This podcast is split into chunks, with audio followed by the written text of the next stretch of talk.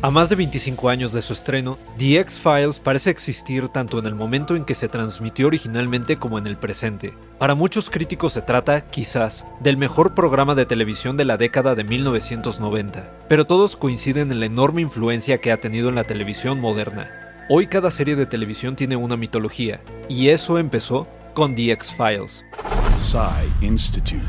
Masterpiece Your Life. De acuerdo con Todd Van de Werf y Zach Handlen, los autores de Monsters of the Week, The Complete Critical Companion to The X-Files, el medio tiende a definirse por sus series emblemáticas y The X-Files se emitió en una época en la que los mejores programas de la tele eran series como ER, NYPD Blue o la original Law and Order, dramas que reflejaban los problemas del día, pero en el espacio cotidiano del lugar de trabajo.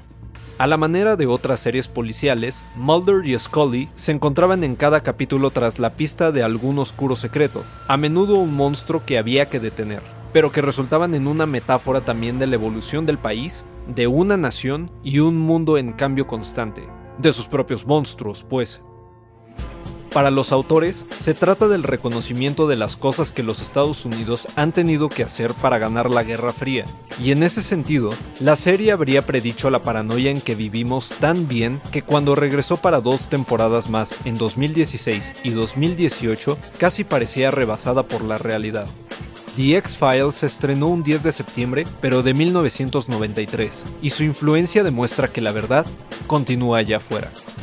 Idea original y guion de Antonio Camarillo, con información de Vox.com. Y grabando desde casa, Arturo Pedraza. Nos escuchamos en la próxima cápsula SAE.